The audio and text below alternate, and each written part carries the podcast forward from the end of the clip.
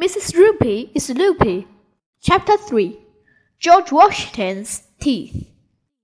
I'm no dumbhead. My mom told me that George Washington had wooden teeth. So this army guy with the wig couldn't be George Washington unless he had wooden teeth. If you are really George Washington, let's see your teeth, I said. The army guy with a big wig reached into his pocket and pulled out a set of teeth. Then he wound a little thing on it, and the teeth started chatter up and down in his hand. Emily took one look at the teeth and ran out of the room crying. That girl cries at anything. Wow, I said, maybe he is George Washington. Those teeth are cool. I wish I had wooden teeth. You can't fool me, Andrea Young said. You are not George Washington. You are Mrs. Roopy, the new librarian dressing up to look at George Washington. You are supposed to read stories to us and helping us to use the computers. Computers? George Washington said, the forehead wrinkly. I don't know what you're talking about, young lady.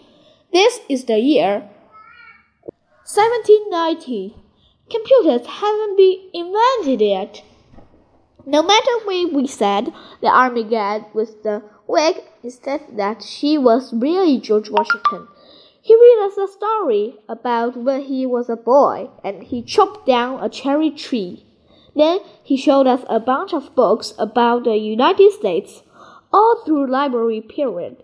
The army guy with the wig said he was George Washington. After a while, we started calling him George Washington.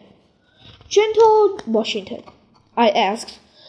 May I go to the bathroom? Everybody laughed, even though I didn't say anything funny. Kids thinks anything to do with bathroom is funny. If you want to make your friends laugh, all you have to do is stick your face in their face and say either bathroom or underwear. It works every time. I'm sorry, George Washington said. This is the year 1719. Bathrooms haven't been invented it.